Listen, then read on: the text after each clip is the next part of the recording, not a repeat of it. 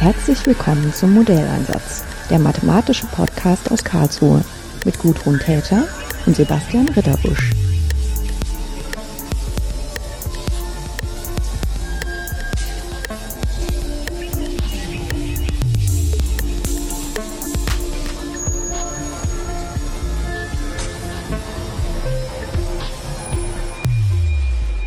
Hallo, ich bin heute zu Gast an der FU in Berlin und mich treibt die Frage um, ob es tatsächlich sinnvoll ist, in der Mathematik ähm, Geschlecht mitzudenken.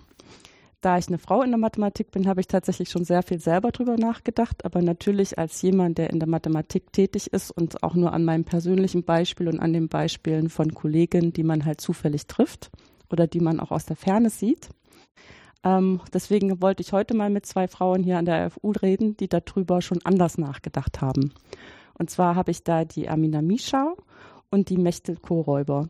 Und die beiden würde ich jetzt mal bitten, sich vorzustellen, ähm, was sie zu diesem Thema geführt hat und was sie äh, zu diesem Thema arbeiten. Vielleicht fangen wir mit der Amina Mischau an. Ja, okay, vielen Dank erstmal. Also Anina Mischau ist mein Name und ich bin im Fachbereich Mathematik und Informatik hier an der FU. Und äh, was wir vielleicht vorneweg gleich sagen können, ähm, ich leite die Arbeitsstelle Gender Studies in der Mathematik und das ist in Deutschland die einzigste Arbeitsstelle, die tatsächlich diesen Schwerpunkt hat. Und äh, von daher beschäftigen mich ganz viele Dinge, wie man Geschlecht und Mathematik zusammendenken kann, muss oder sollte.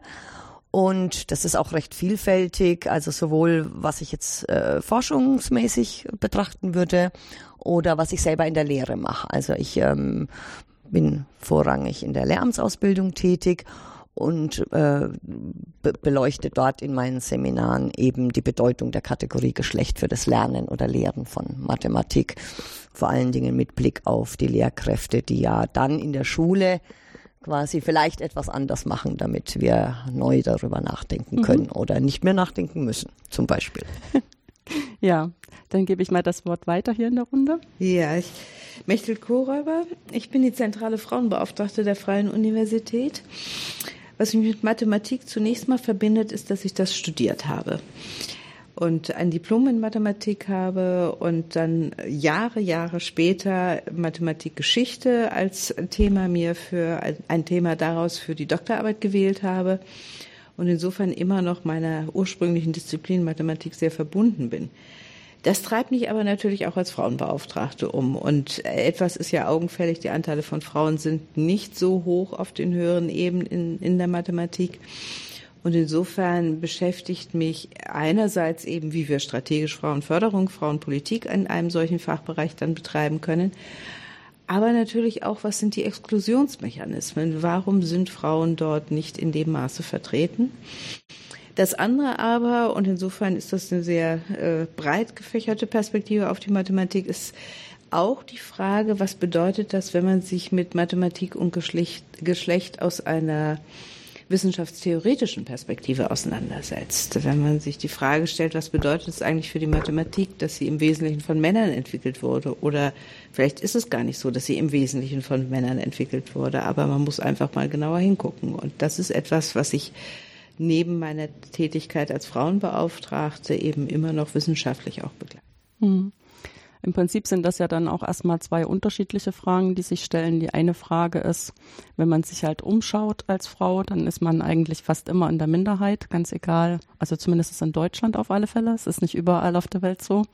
In der Minderheit, egal ob man jetzt an den Fachbereich guckt, ob man in der Vorlesung sich umguckt oder ähm, ob man sich auf einer Konferenz umschaut.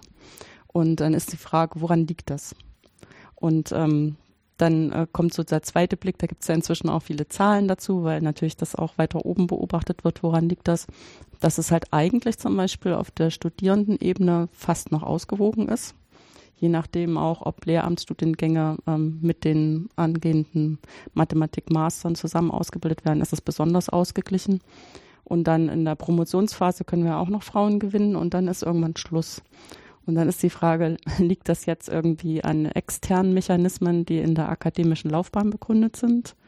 Oder liegt es wirklich an Dingen, die vielleicht auch fachkulturell sind? Das ist sozusagen die eine Frage, auch wenn die jetzt schon sehr lang war in der Formulierung.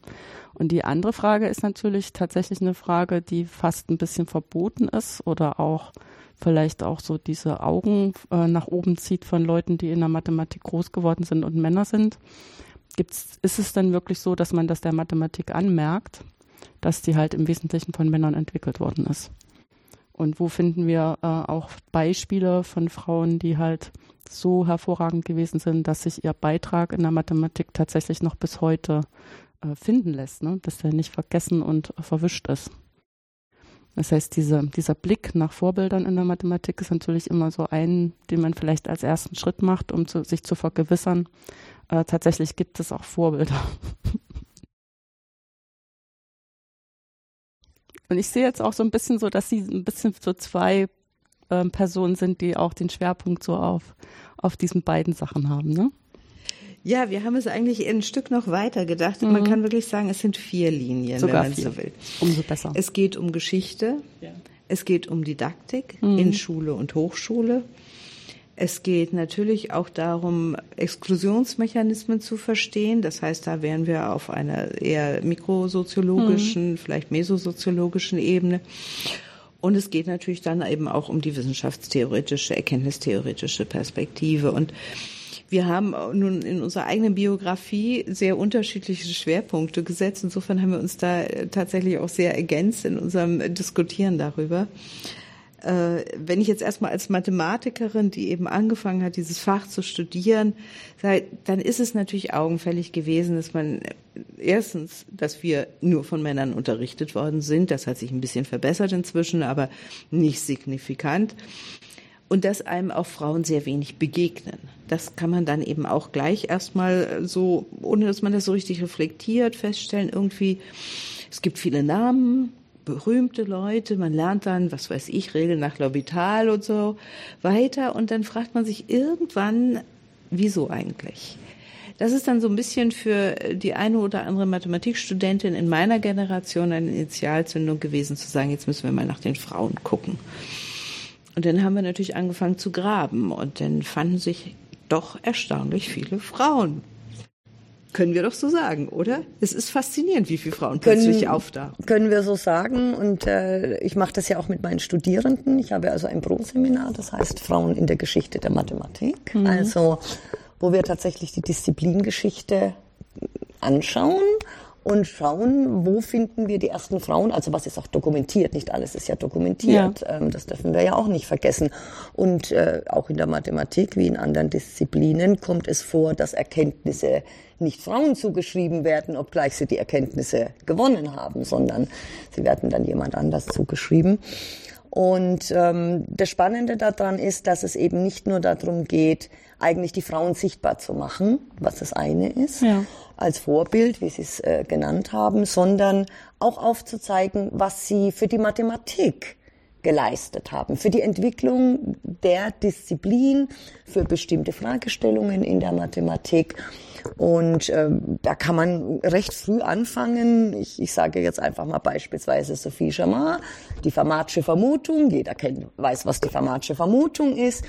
Und äh, nach Euler war sie die erste Person, die sich sehr intensiv damit beschäftigt hat und einen ersten Ansatz, einen, einen Gedankengang hin zu einer Ver Verallgemeinerung gemacht hat, während Euler nur einen Spezialfall äh, vorher gerechnet Also da, daran sieht man eigentlich, dass es, und das kann man beliebig fortführen, nicht? Wir haben, wir haben später Frauen, die auch, ich meine, du selber hast ja eine äh, äh, untersucht, aber wir treffen ja immer wieder auf Frauen, äh, die arbeiten an mathematischen Gebieten, ähm, denken Sie an die erste Mathematikprofessorin in Deutschland, Mufang-Ebenen, die gibt es heute noch. Also das ist gängiger Lehrstoff in der, in der Geometrie. Niemand weiß aber, dass da eine Frau dahinter steckt zum Beispiel.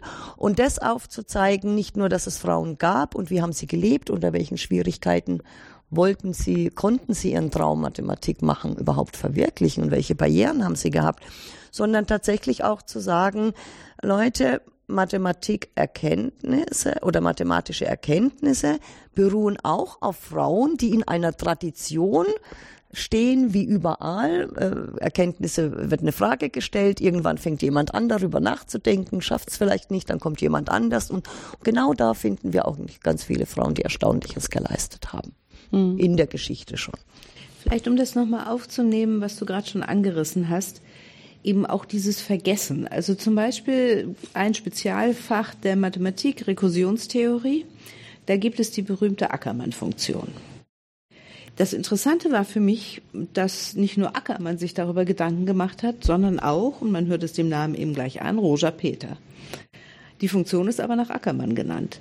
Und äh, da muss man sich natürlich dann so fragen, wie kommt das? Wieso wird sie nicht rezipiert? Sie hat bis in die äh, Ende 70er, Anfang 80er Jahre war, war ihre Mathematik durchaus auch publiziert und so weiter. Also was sind das für Prozesse, dass eben das nicht als, wie eigentlich eben oft tradiert, mit mehreren Namen versehen, Ackermann-Peter hm. Heißt? Könnte ja auch so heißen. Und das sind dann für mich eben auch spannende Fragen gewesen, nochmal weiter nachzubohren und sowas wie ein, ein Verständnis für Mathematik und die jetzt eben nicht auf einem Interagieren zwischen Personen bestehenden Exklusionsmechanismen, sondern die auch in dieser Geschichtsschreibung bestehenden Exklusionsmechanismen nochmal genauer anzugucken. Hm. Du hast ja auch angespielt auf das, womit ich mich dann intensiver beschäftigt habe. Und das war die Frage äh, von Emmy Noether, die jeder kennt, es gibt unzählige Eminöter-Gymnasien, unzählige Einträge, wenn man den Namen Eminöter ins, äh, im Internet bei Google oder irgendwo eingibt. Und äh, es gibt das von der DFG benannte Eminöter-Programm. Was ganz unbekannt ist, immer noch oder sehr unbekannt ist, ist, dass es zum Beispiel eine Schule gibt von Eminöter. Und wenn man darüber jetzt nachdenkt, was das bedeutet, in der Wissenschaft eine Schule zu haben, das ist ja nochmal eine ganz andere Bedeutung. Das bedeutet, dass da Gedanken entwickelt worden sind, die weitergetragen worden sind, die Mathematik gestaltet haben. Und mich hat das sehr neugierig gemacht zu verstehen, wie diese Schule funktioniert hat und warum darüber so lange geschwiegen wurde, dass es diese Schule gab. Ja, zumal traditionell benannt, wäre ja dafür eine Voraussetzung gewesen, dass man irgendwie eine Stelle an der Universität hat, die das dann möglich macht, dass man Schüler um sich schart. Und das ist sozusagen das etablierte Modell. Und das konnte sie ja nicht. Genau, das konnte sie nicht. Sie hatte ihre Stelle in Göttingen. Hm. Und doch waren es ganz viele, die bei ihr studieren wollten. Und das ist natürlich jetzt faszinierend. Warum wollen die bei ihr studieren? Sie hatte ja nichts anzubieten im Sinne von Stelle oder irgendwie äh, auch zu Anfang Reputation. Das heißt also, wenn man bei ihr studierte, war man irgendwie schon mal ausgewiesen. Sie begonnen hat, viele um sich zu scharen, das war so Anfang der 20er Jahre, da muss es ja die Faszination an ihrer Mathematik gewesen sein. Und das finde ich eben dann so interessant, da wirklich genauer nachzuforschen mhm. und zu verstehen, wie es ihr gelungen ist, diese Schule zu etablieren als ein, wie ich das dann genannt habe, als ein Denkraum, in dem Neues passiert, Spannendes passiert, Revolutionäres passiert, mhm. finde ich, können wir sagen. Ja, man muss ja auch gucken, dass man irgendwelche Stellen findet, wo man diese Verflechtung auflösen kann. Was sind jetzt Sachen, die einfach damit was zu tun haben, wie die Gesellschaft Frau sein zulässt oder wie sie Geschlecht konstruiert, wenn man es ähm, fachsprachlich ausdrücken will. Was natürlich in die Mathematik ganz genauso reinwirkt wie in alles. Ne? Also da, da sind wir ja nicht ausgeschlossen. Und wenn es halt diese Tradition gibt, dass was Frauen sagen, was was Frauen machen, weniger wert ist als das, was Männer machen, weniger aufgenommen wird, dann ist das nicht verwunderlich, dass es in der Mathematik so ist. Aber die Frage, ob das vielleicht auch so, so was Mathematisches gibt, was uns fehlt, äh, was vielleicht ähm, so eine Perspektive wäre, die dann mehr käme, wenn da mehr Frauen selbstverständlich dabei wären. Ne? Und da ist es ja vielleicht eine ganz interessante Sache, mal zu gucken, was die Frau geschafft hat, ohne die Dinge, die selbstverständlich ihren äh, zeitgenössischen Männern zur Verfügung gestanden haben äh, und was daran vergleichbar ist und was vielleicht auch neu ist. Also ich finde das immer ganz schwierig, jetzt das so unmittelbar abzuleiten. Nee, weil sie eine nicht. Frau nee, nee, ist, denkt sie so oder so. Nee, nee. Das, was ich mir oft überlegt habe, ist dadurch, dass sie in ihrer Biografie so viel Grenzen überschritten hat. Nämlich dann eben nicht als Tochter äh, aus gutem Hause sozusagen einen tradierten Weg zu gehen. Dann die Entscheidung, Mathematik zu studieren, die Entscheidung auch zu promovieren und so weiter und so weiter. Da habe ich immer den Eindruck gehabt, es wurde für sie selbstverständlicher, Sachen in Frage zu stellen, wenn sie das wollte.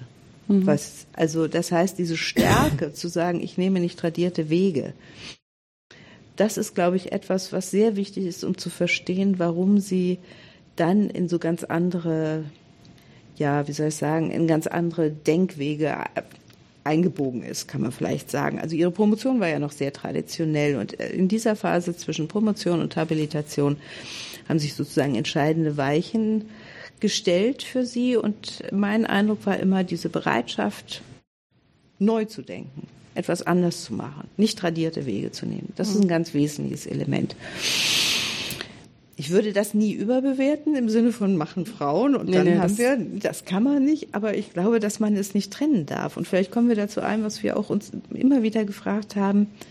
Man muss Mathematik in oder die Entstehung mathematischer Erkenntnisse in den soziokulturellen Kontext stellen, um diese Prozesse von Entstehung ein Stück zu verstehen. Mhm. Wobei dann hat man ja so ein bisschen die Hoffnung oder ich will jetzt mal sagen, einfach den Irrglauben, ja, ich bin schon 25 Jahre dabei und verliere langsam die Geduld, äh, dass wenn sich die äußeren Bedingungen ändern, dass sich dann auch eigentlich relativ schnell in der Wissenschaft was ändern müsste. Also als ich ähm, 92 an, in Paderborn angefangen habe zu promovieren, äh, da waren wir vier Doktorandinnen unter 70.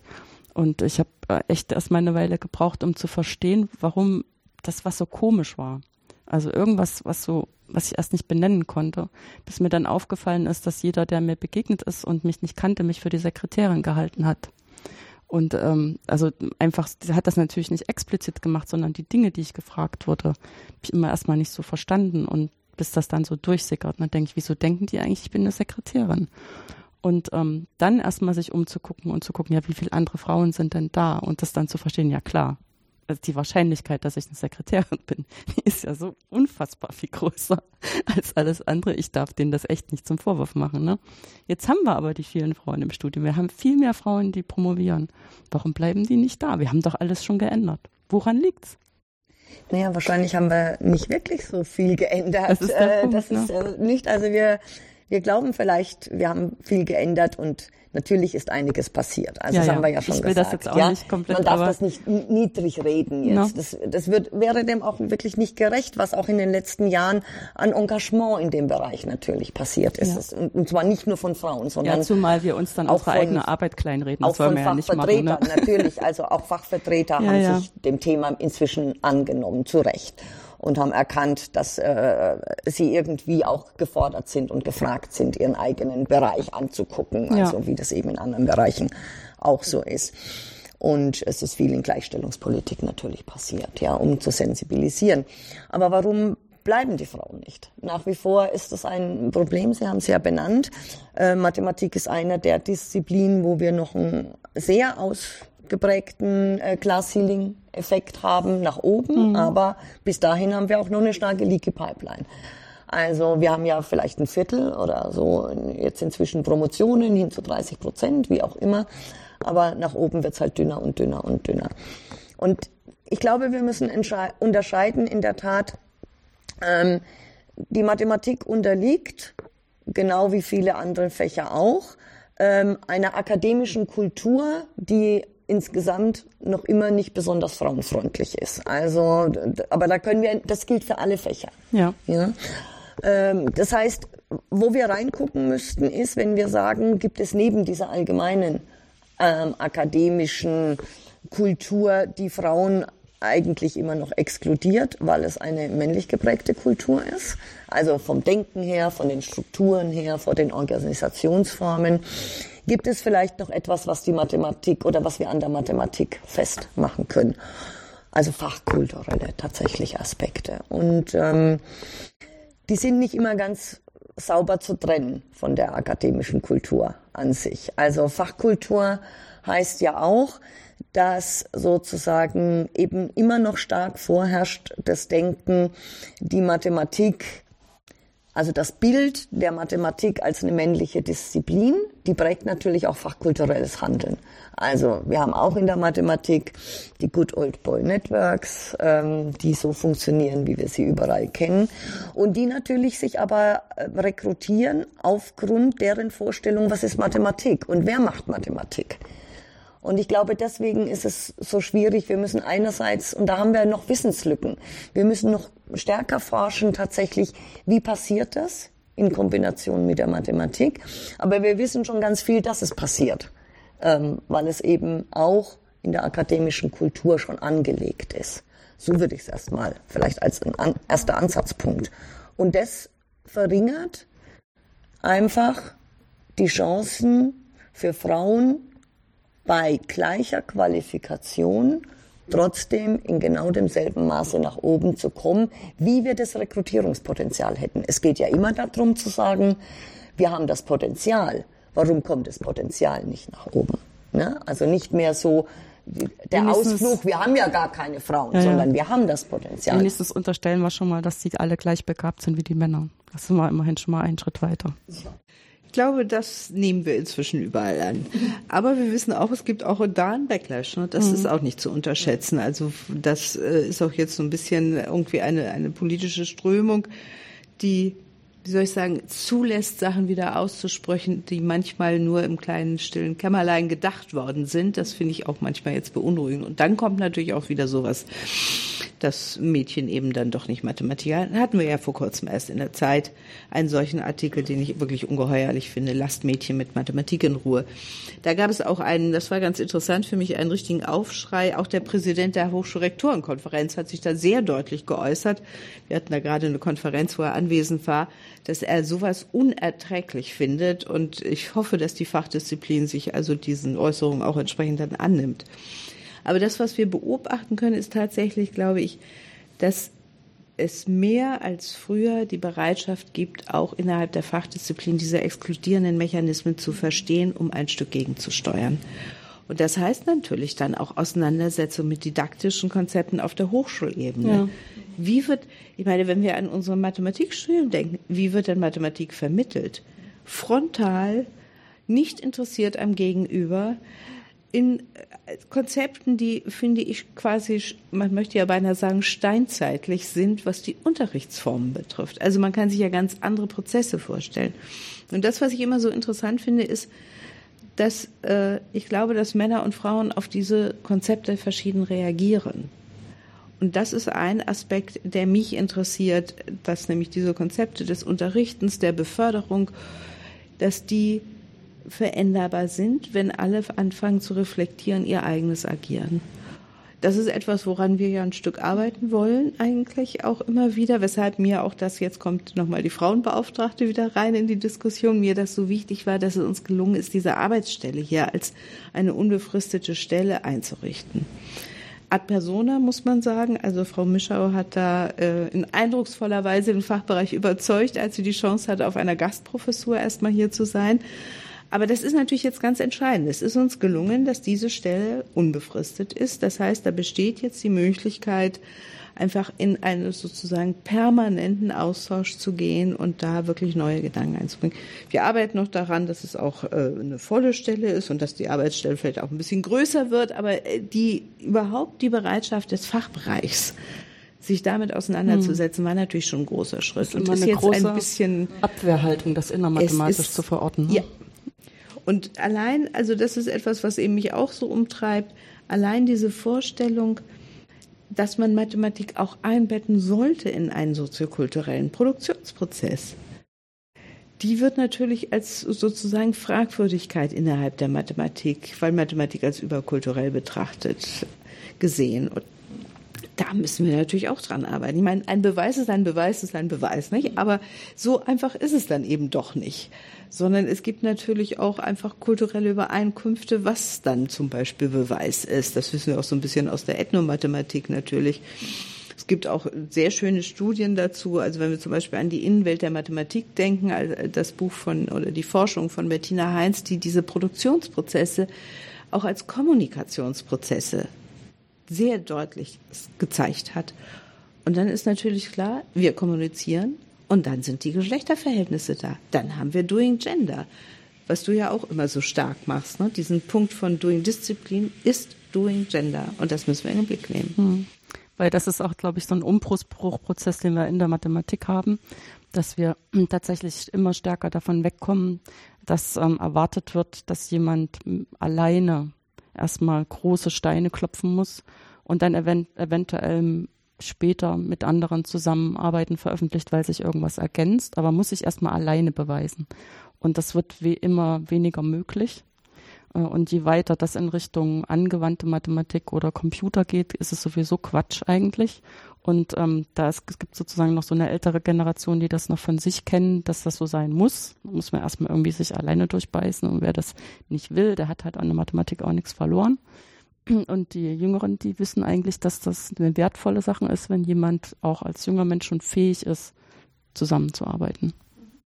Und zwar in einer Art und Weise, dass sich halt unterschiedliche Ideenschulen äh, befruchten können. Ja, also ich meine, äh, ein Problem, also wie gesagt, die Forschung ist das eine über die Frage, wie verknüpft sich Gender und Mathematik ja, ja. Oder, oder wo hat es sich verknüpft, wo können wir es eigentlich irgendwie noch nachgucken. Aber für mich ist eben auch der Vermittlungsprozess von Mathematik extrem wichtig. Also ich arbeite an der Hochschule, ja, ja. dort wird Mathematik gelehrt oder es werden Lehrkräfte ausgebildet, die später dann Mathematik in der Schule ja transportieren sollen sind ja und lernen sollen. Zwei Stufen, ne? Ja. Genau. Und, ähm, und ich glaube, oder mein persönliches Anliegen ist eben, ähm, und ich glaube, da tut sich auch jetzt irgendwas äh, schon stärker ins Bewusstsein, ähm, äh, also verbreiten, zu sagen, an unserer Vermittlung liegt es auch, welches Bild von Mathematik existiert in der Gesellschaft und ob dieses Bild ein exkludierendes oder inkludierendes ist. Also im, können wir bezüglich Gender, aber bezüglich Diversity insgesamt ja auch denken. Ja. ja. Also wenn wir eine bestimmte Art von Mathematik, also wir denken Mathematik so und vermitteln das dann auch so, dann heißt es, alle anderen Menschen, die einen anderen Zugang zum mathematischen Denken, zum Lehren oder Lernen haben, werden damit nicht angesprochen. Und die fallen also wieder raus und damit verfestigen wir ein bestimmtes Bild von Mathematik, wie es gemacht werden muss, was die Inhalte sind und wie es vermittelt werden muss. Und ich, ich glaube, es ist ganz wichtig, darüber nachzudenken, stärker, wie integrieren wir in die Ausbildung junger Menschen, die später selber Mathematik lernen, stärker Aspekte wie wo sind Verknüpfungen von Geschlecht und Mathematik? Wie wirkt es exkludierend? Auch für das Lernen von Mathematik. Also wie werden Lehr- und Lernprozesse so eigentlich gestaltet, dass wir auf Diversity eingehen im Sinne, je mehr Menschen eigentlich doch Mathematik machen, desto besser kann es doch nur für diese Disziplin sein. Also desto innovativer kann es doch werden. Und da müssen wir auch neue Wege gehen in, in dem von, was das Bild von Mathematik ist. Also welches Bild haben wir denn von Mathematik? Genau wie Sie gesagt haben, ja, wenn wir nur so ein enges Bild von Mathematik haben und nur das ist Mathematik oder nicht, also nur so dürfen wir denken, wenn wir mathematisch denken, dann passiert keine Innovation und dann wird sich dieses Bild nicht ändern und ein, eine Facette dieses Bild ist, es ist eine männliche Disziplin, aber andere Facetten sind ja auch ähm, es ist total abstrakt, das hat nichts mit mir zu tun, was hat das denn mit der Welt zu tun und ich brauche das sowieso nicht. Wie kann ich ja. den Menschen helfen? Ja, also nicht, ich meine, das, ja. das exkludiert ja automatisch Leute, die vielleicht Potenzial dafür haben, eigentlich was ganz Spannendes für die Mathematik beizutragen. Aber die schreckt das Bild der Mathematik ab und deswegen fängt es in der Schule schon an, sich abzuwehren in Mathe. Also das ist ja irgendwie. Ja, das ist einfach diese gesellschaftlich gutierte, gerade auch, könnte man sagen, durch die intellektuelle Schicht, ja auch gutierte Distanz zu Mathematik. Ja. Und die ist nicht in allen Ländern so ausgeprägt, aber bei uns ist sie wirklich sehr, sehr ausgeprägt. Und äh, man kann auch sagen, im angloamerikanischen Raum, da gibt es ja auch Untersuchungen darüber, wie Mathematik in Filmen dargestellt wird und so. Es ist ja immer entweder diese Nerd, dieses Nerdbild oder, oder so ein bisschen verrückt. Oder diese, ja. genau, ein bisschen verrückt oder auf jeden Fall etwas, eine 5 in Mathematik ist ja nun, das ist ja nun irgendwie okay, während eine 5 in Deutsch nicht okay ist. Das ist ja auch immer ganz interessant, diese Wahrnehmung der Disziplin oder des Faches. Und das finde ich ist auch eben etwas, wo ich manchmal ein bisschen erschrocken bin. Also wie, geht mir ja auch an der Uni, wie, wie selbstverständlich ist klar ist, dass Mathematik etwas besonders Seltsames ist, so ein ganz anderer Kulturkreis möchte man manchmal meinen, den man eigentlich nicht besuchen möchte fast. Und äh, daran finde ich muss auch einfach viel mehr gearbeitet werden. Ich finde das ganz interessant. Also wenn ich jetzt mal kurz so auf unsere Institution jetzt gehen kann, dass unsere Mathematiker sich dieses Themas auch annehmen. Ich muss jetzt direkt tatsächlich männliche Formen nehmen, weil es sind wirklich unsere Mathematiker. Ähm, dass sie also stärker versuchen, mindestens das Bild von Mathematik auch mal durch andere Veranstaltungen zu diskutieren, dass sie jetzt versuchen, auch mit Sozialwissenschaftler, Wissenschaftlerinnen zusammenzuarbeiten und da eine Offenheit an den Tag legen, die mich ganz hoffnungsvoll macht, dass von hier aus vielleicht auch tatsächlich ein paar Impulse in die Disziplin gehen. Ein Zeichen war eben die Einrichtung dieser Arbeitsstelle. Ein anderes Zeichen ist auch das, wir äh, im Rahmen von Forschungsanträgen jetzt also auch gefragt werden, wie wir uns vorstellen können, wie wir da auch äh, sozusagen neue Fragen ein Stück reinbringen, vielleicht auch in forschend reinbringen. Ich finde es ja so faszinierend, wenn man jetzt eben an große Forschungsverbünde denkt, Sonderforschungsbereich, Exzellenzcluster, dann haben wir ja da eigentlich einen Mikrokosmos, den wir auch untersuchen könnten. Weil da passiert es ja genau. Da passiert es, dass Frauen entweder weiter begeistert werden, für Mathematik im Promotionsprozess, wie Sie es vorhin beschrieben haben, im Promotionsprozess oder gerade mal noch die Promotion machen, aber dann aufhören, weil Sie so denken, irgendwie bin ich in dieser Welt fremd. Und das jetzt zu verstehen und zu verändern, das finde ich ist richtig was, was auch wissenschaftlich sehr spannend ist. Und es ist uns gelungen, tatsächlich mit einigen unserer Mathematikern da so im Gespräch zu sein, dass sie auch sehen, dass das was ist, was wir auch erforschen müssen, um Mathematik zu verändern. Hm. Also das heißt, diese Forschung zielt eben wirklich darauf ab, auch neue Konzepte vielleicht auch des, ja, des äh, mathematischen Tuns, sage ich jetzt mal. Nicht nur des Unterrichts, sondern wirklich des mathematischen Tuns zu entwickeln. Das wäre für mich eine Richtung, in die wir uns bewegen müssen, um äh, wirklich nochmal stärker diese Exklusionsmechanismen zu verändern. Und wenn es erstmal nur heißt, einfach mal dezidiert zuzuschauen, ne? was tun wir eigentlich und was hat das für Konsequenzen? Ja, also für mich ist es einfach immer wichtig, wirklich immer wieder klar zu machen, also Mathematik, aber das gilt für andere Disziplinen, ist eben eine soziale Konstruktion.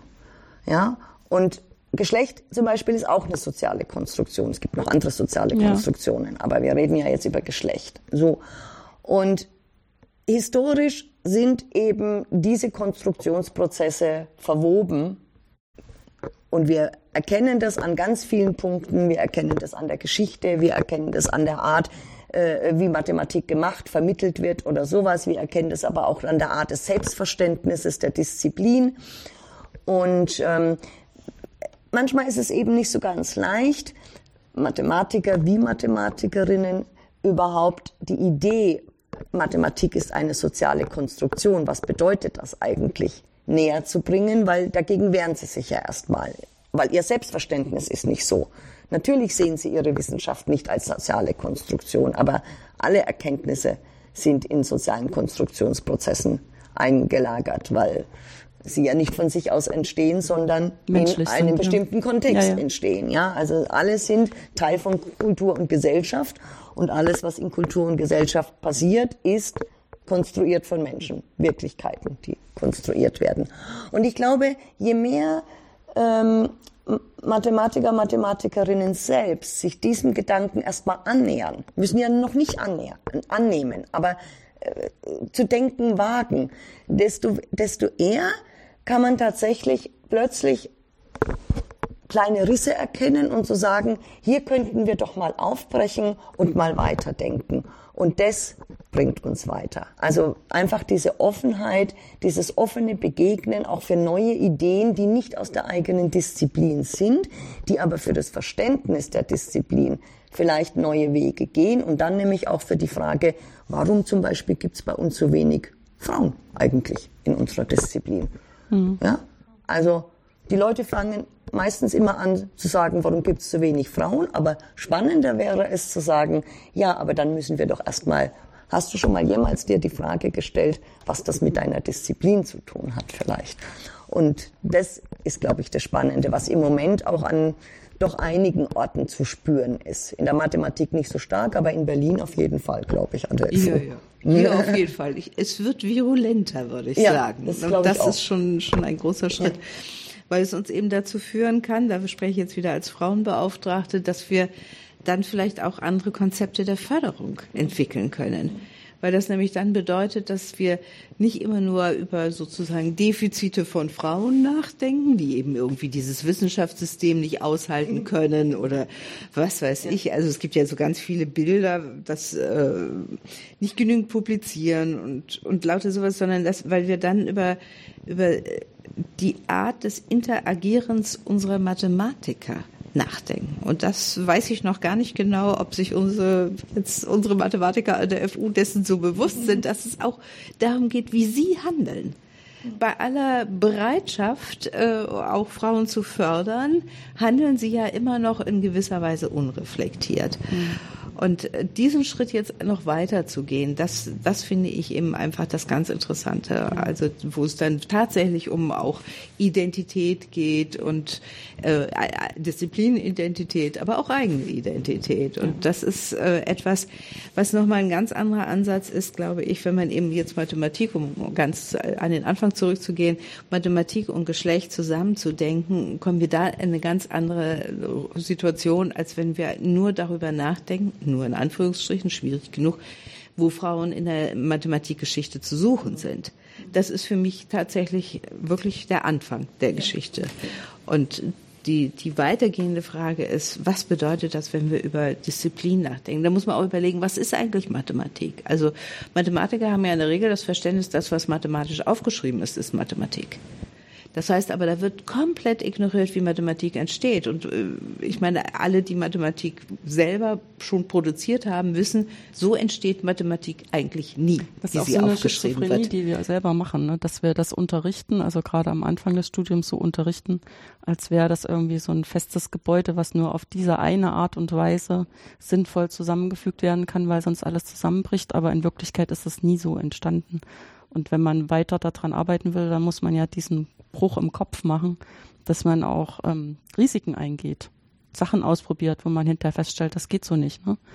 Ja, und außerdem, ich, also vielleicht mal eine ganz kleine Randbemerkung. Ähm, es ist ja auch tatsächlich nicht nur ein Problem von Mathematik und Frauen, sondern die Mathematik schließt ja auch viele andere Menschen, ja, also ja. Geschlechter aus oder Männer aus, die nicht so sind wie. Ganz genau. Es ist ein äh, ganz bestimmter Typ, der genau. da nur. Ja, ja, also, nee, also dafür würde ich nochmal plädieren, da, weil diesen Gedanken ja. müssen wir uns ja auch öffnen. Also gerade wenn wir darüber reden, es gibt nicht nur die eine Art von Mathematik zu machen. Also schauen Sie mal in der Ethnomathematik, ja, welche mathematischen Denkweisen, Handlungsweisen es in Kulturen gegeben hat, die heute praktisch nicht mehr existent sind. Aber das würde niemand von, von uns hier als Mathematik mit unserem anthrozentrischen äh, Blick und natürlich dann noch eurozentrischen oder wie auch immer ja. nochmal drüber gelegt.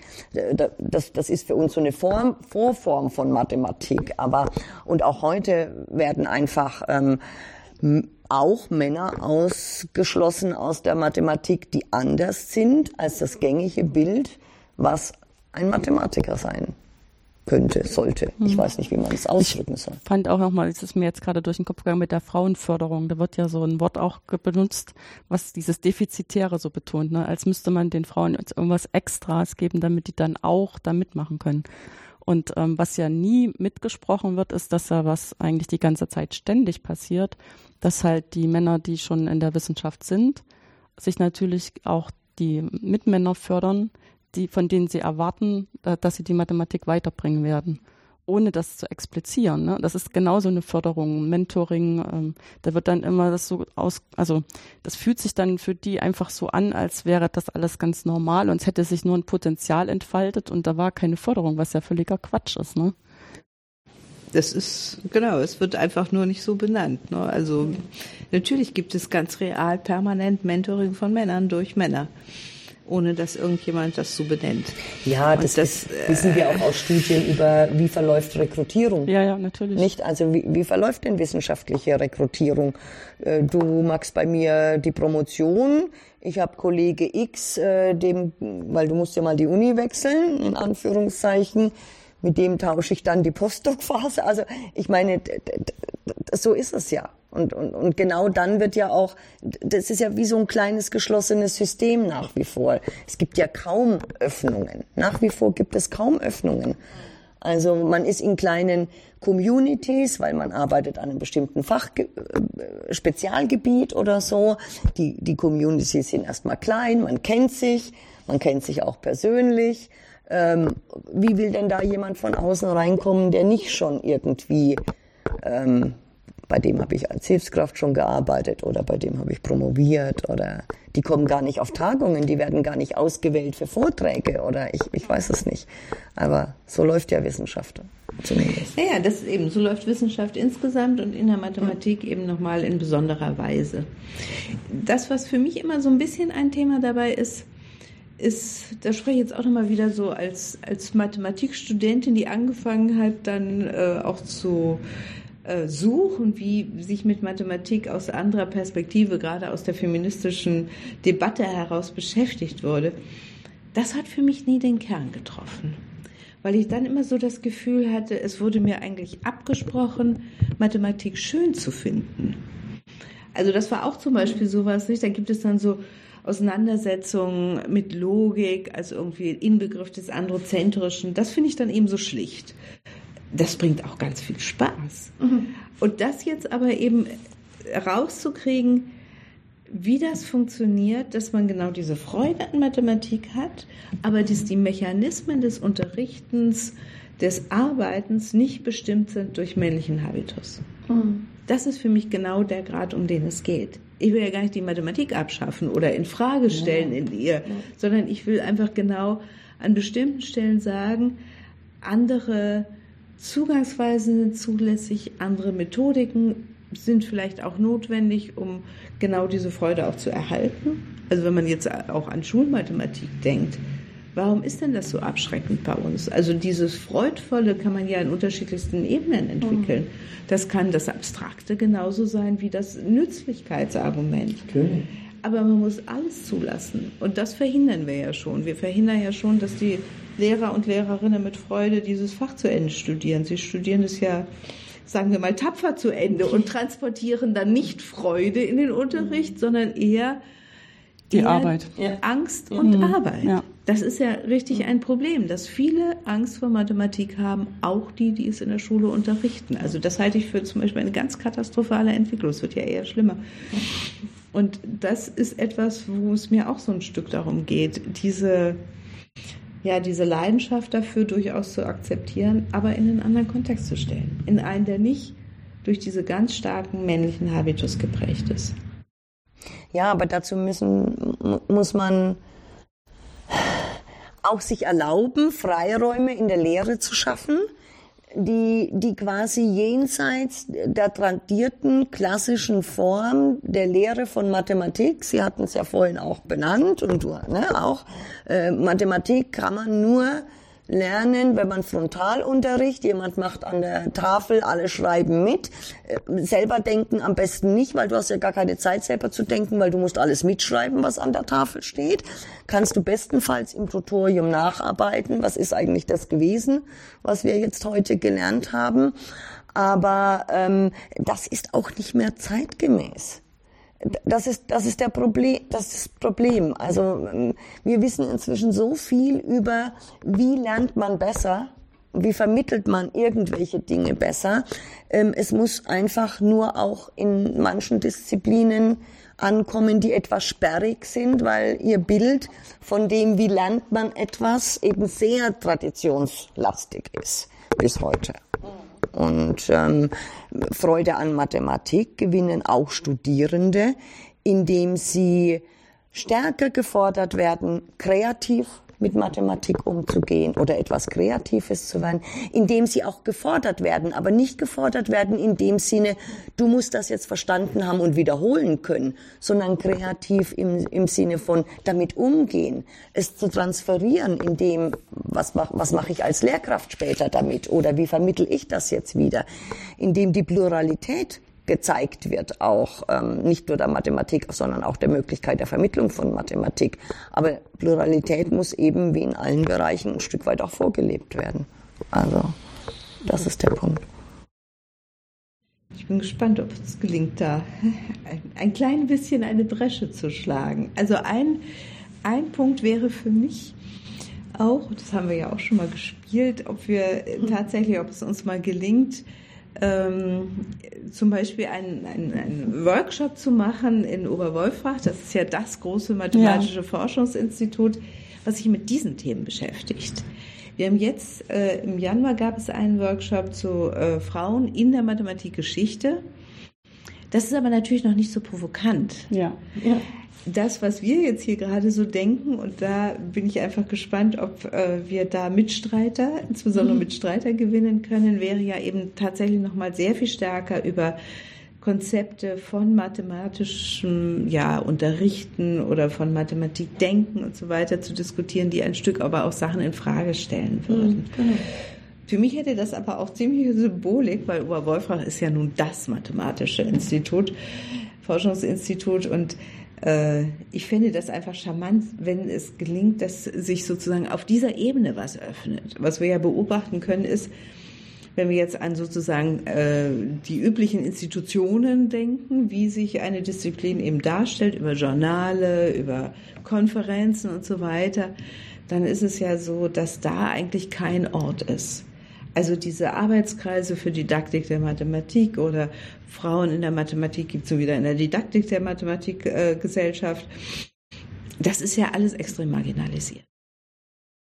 Und ja, man könnte auch sagen, das wird so ein bisschen belächelt. Ne? Ja. Also marginalisiert ist einfach die freundliche Ausdrucksweise dafür. ja, und das ist nicht okay. Also ich meine, zumindest im nationalen Kontext. Ja, ja, also ich, äh, ich, ich, ich, möchte gerne die Bresche schlagen, weil auf internationalen Konferenzen haben wir seit langem, egal ob das jetzt die IGME, die CERME ist oder so, also die sich mit, mit Fachdidaktik oder mit, ne, mit der Vermittlung von Mathematik beschäftigen, seit langem immer Topics oder eine Working Group, die Gender Diversity oder sowas zum Thema macht und auch danach fragt, ähm, wie, welche Bedeutung haben diese Kategorie für die Vermittlung oder was können wir für die Vermittlung lernen, damit wir möglichst unterschiedliche Menschen tatsächlich in die Mathematik bekommen.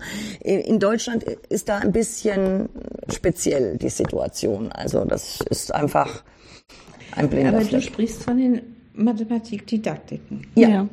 Wenn ich jetzt auch noch über Mathematik rede, ne? also ich meine, ich hatte ja nun immerhin die Freude, einen kleinen Vortrag halten zu dürfen auf der European Congress of Mathematics. Das war eine so, so kleine Veranstaltung mit fast keinen Zuhörern, die Mathematik, Geschichte und Mathematikausbildung zusammenfügte. Und das im Rahmen nicht, des Europäischen Mathematikkongresses. Also da sieht man ja auch nochmal, wie, wie die Wahrnehmung ist. Es ist jetzt gar nicht, weil, weil es einfach ausgegrenzt wurde, weil man da nicht mehr Platz geschaffen hat, sondern weil es einfach gar nicht Teil, als Teil von Disziplinen wahrgenommen wird. Ich meine, wo, wo sind denn, das kann man jetzt auch mal andersrum denken, wo sind denn Lehrstühle für Mathematikgeschichte oder für für das, was Mathematik, eigentlich Philosophie, Mathematik, Philosophie ja. an den Fachbereichen ja. Mathematik sie sind nicht dort. Die Leute, die sich damit auseinandersetzen, sind eher an anderen Disziplinen. Und dann haben wir natürlich dann wieder auch ein ganz anderes Problem. Wer setzt sich mit Mathematik auseinander? Das passiert fast gar nicht, weil alle so viel Respekt für Mathematik haben. Hm. Also wenn man so ein, das hat mich eben sehr beschäftigt, wissenschaftstheoretische Debatten, da wird ganz schnell der Mathematik ein besonderer Charakter zugewiesen. Und das ist natürlich dann auch etwas, was ist nicht innerhalb der Disziplin, aber in anderen Disziplinen wird es nicht mit der Intensität betrieben, wie es eigentlich vielleicht mal betrieben werden könnte. Also wir haben so einen, einen vielfach, äh, wie soll ich sagen, explodierenden Mechanismus, der nicht mhm. zu Veränderungen führt. Das liegt natürlich ein bisschen daran, dass Mathematik zugegebenermaßen auch nicht so trivial ist. Das ist ja auch äh, manchmal schwierig, sage ich jetzt mal, ähm, unseren ja, Kolleginnen in der Geschlechterforschung zu vermitteln, wenn ich das jetzt mal anekdotisch beschreibe. Ich hatte ein hübsches Gespräch mit einer Literaturwissenschaftlerin und da ich ja nun über Eminöter forsche, sagte ich dann so, naja, ich lese aber nicht ihr ganzes Werk. Das ist auch wirklich zu schwer mhm. und zu viel und ist auch nicht das, was mich umtreibt. Das ist für eine Literaturwissenschaftlerin, die sich biografisch Unmöglich. mit jemandem auseinandersetzt, ja. natürlich ein völlig abwegiger ja. Gedanke. Sie hat mich also völlig entgeistert ja, angeguckt. Aber natürlich ist es so. Es ist nicht trivial und es kostet unglaublich viel Arbeit, gerade auch wenn man historische Texte sich anguckt, diese Texte auch zu verstehen, ganz schlicht in ihrer Argumentation zu verstehen. Das heißt also, da gibt es natürlich auch eine große Schwierigkeit, die, die akzeptiere ich auch erstmal. Aber es ist schon erstaunlich, dass nicht in der Mathematik selber äh, da einfach, ja, wie soll ich sagen, ein Bedürfnis danach entsteht, auch wenigstens ab und an eine Professur äh, in die, in die Disziplin zu integrieren, die das betreibt, die auf dem Grad von Mathematikgeschichte und Mathematik, Mathematik, Philosophie und sich auseinandersetzen würde. Das ist schon sehr interessant, dass das für uns hier eben nicht denkbar ist. Und die Argumentation ist eben klassischerweise so, man müsste sich doch mit der Person auf einer Professur auf Augenhöhe unterhalten und dann können es ja nur Fachmathematiker sein. Ja, aber wir haben auch, ähm, wir blenden auch Sachen wie Ethnomathematik in Deutschland aus. Also auch dies, was quasi bestimmte Sichtdenken, Handlungsweisen von Mathematik in Frage stellt, zumindest, ja, oder so. Also wir haben einfach, ich meine, wir haben historisch offensichtlich eine Entwicklung, wo die Disziplin nicht mehr breit gedacht wird, sondern jedenfalls das Verständnis, der Eigenverständnis der Disziplin immer enger geworden ist. So, deswegen wird nicht mehr über Mathematik, Philosophie, Mathematik, Geschichte oder was auch immer diskutiert in dieser Disziplin, sondern Mathematik gemacht. So, und das setzt aber das Verständnis voraus, dass man sagt, Mathematik wird gemacht, weil alles andere ausgeblendet wird. Während wir ja sagen, nein, Mathematik, selbst beim angeblichen nur Mathematik machen, ja, ist das immer kulturell und gesellschaftlich verankert. Und ein, ein, ein wunderbares Beispiel, äh, also sage ich meinen Studierenden zumindest immer, selbst wenn sie mit der Frage des Geschlechtes oder ne, ein bisschen erstmal problematisch haben oder, oder die Frage des Zugangs, für die noch nicht ganz klar ist, sage ich, ein gutes Beispiel, dass jede Erkenntnisgewinnung und die Vermittlung und was auch immer immer in Kultur und Gesellschaft verankert ist, ist, schaut euch den Nationalsozialismus an. Die haben bestimmt, wer darf noch Wissenschaft machen. Ja? Wer darf Wissenschaft vermitteln? Das hat mit Geschlecht jetzt gar nichts zu tun, aber damit öffne Als ich, äußerer Einfluss. damit öffne ja. ich deren Verständnis, ja. überhaupt zu denken, das stimmt. Offensichtlich äh, gibt es Gesellschaft, kulturelle Einflüsse, die plötzlich alles ändern. Und dann, wenn wir dann die Geschichte der Frauen in der Mathematik erarbeiten, verstehen sie auch viel besser, aha, stimmt, hier ist jetzt einfach das war der Einfluss oder das war kulturell so. Aber eines der besten Beispiele, und das versteht fast jeder, zu sagen, beschäftige dich mal mit der Geschichte der Mathematik oder mit der Mathematik, mit den mathematischen Instituten, mit was auch immer, mit der mathematischen Erkenntnisse im Nationalsozialismus und du wirst verstehen, schnell verstehen, dass einfach die Produktion auch von Wissen und die Vermittlung von Wissen sehr wohl in einem engen kulturellen, gesellschaftlichen Rahmen stattfindet, den auch andere Sachen beeinflussen, was gar nichts mit der Disziplin zu tun hat. Da können die Disziplinvertreter und Vertreterinnen noch so sagen, wir machen hier nur die reine Mathematik. Ja. Ähm, was wäre denn so ein Wunsch, sagen wir mal, für die nächsten zehn Jahre? Jeder mal von Ihnen beiden. Was wäre ein Wunsch? Ja, das ist immer eine schöne Frage. Das eine wäre natürlich, dass wir tatsächlich einen Workshop in Oberwolfach ja, machen. Das wäre cool. Ja. Das ist einfach eine hochinteressante, intensive Atmosphäre, die ich wirklich sehr schätzen gelernt habe. Und das würde ich sehr gerne machen, weil ich glaube, dass wir da Freiräume des Denkens tatsächlich haben könnten. Und was, was ich mir sehr wünsche, ist eben, dass wir diese Idee, die wir mit dieser Arbeitsstelle entwickelt haben, dass wir die fortschreiben können. Also dass einfach der Gedanke, dass es sinnvoll ist, die Reflexion über Mathematik in einer didaktischen, soziologischen, philosophischen Perspektive innerhalb der Mathematik betreiben und nicht als ein, ein separat Vergnügen, was ein bisschen zufällig passiert oder auch nicht betrachten, sondern als ein Teil auch der Ausbildung von Mathematikerinnen ja. und Mathematikern. Also dem kann ich mich erstmal anschließen, aber brauche ich jetzt gar nichts weiter zu sagen. Ähm, vielleicht gehe ich noch einen ganz, ich mache noch einen Schritt zurück, äh, ein, einen kleineren Wunsch für die nächsten zehn Jahre. Ähm, ich, ich glaube, am, an der FU am Fachbereich Mathe-Informatik äh, und in der Mathematik speziell jetzt ist viel passiert.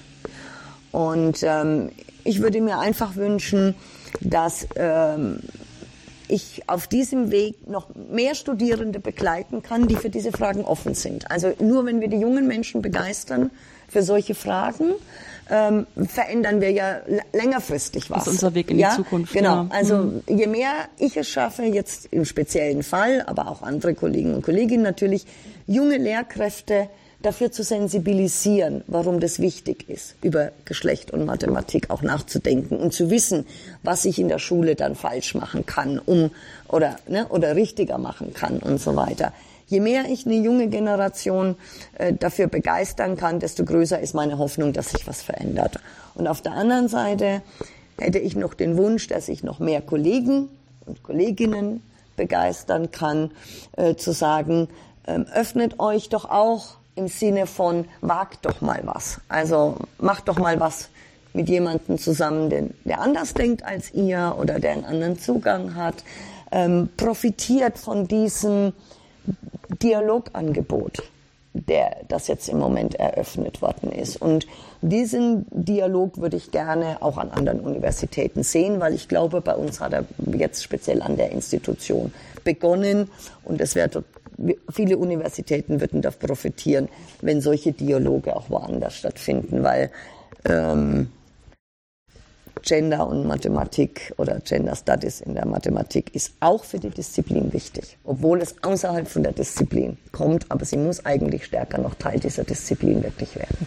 Vielleicht noch ein letzter Punkt, der genau dazu gehört, nämlich Teil der Disziplin heißt auch Qualifikationsarbeiten in diesem Bereich, schreiben zu können. Und das äh, ist ein, eine nicht triviale Frage, weil da geht es natürlich ganz viel um Fachidentität und wann ist eigentlich eine Abschlussarbeit, ein Bachelor, ein Master, eine Promotion noch eine Promotion, die als Promotion in der Mathematik gelten kann. Ich kann dazu immer nur sagen, also sich mit mathematischen Texten auseinanderzusetzen, auch unter einer historischen Perspektive und nicht mit der Perspektive Mathematik Erkenntnisse produzieren zu wollen, ist einfach auch hochanspruchsvoll. Und das wäre auch etwas, was ich mir wünschen würde, dass also Qualifikationsarbeiten wirklich in diesem Bereich möglich sein. Hm, das ist dann sozusagen der Lackmustest, ne? Das Ob ist dann der, wirklich ernst das gemeint ist. Das ist der Lackmustest, das können wir wirklich so festhalten.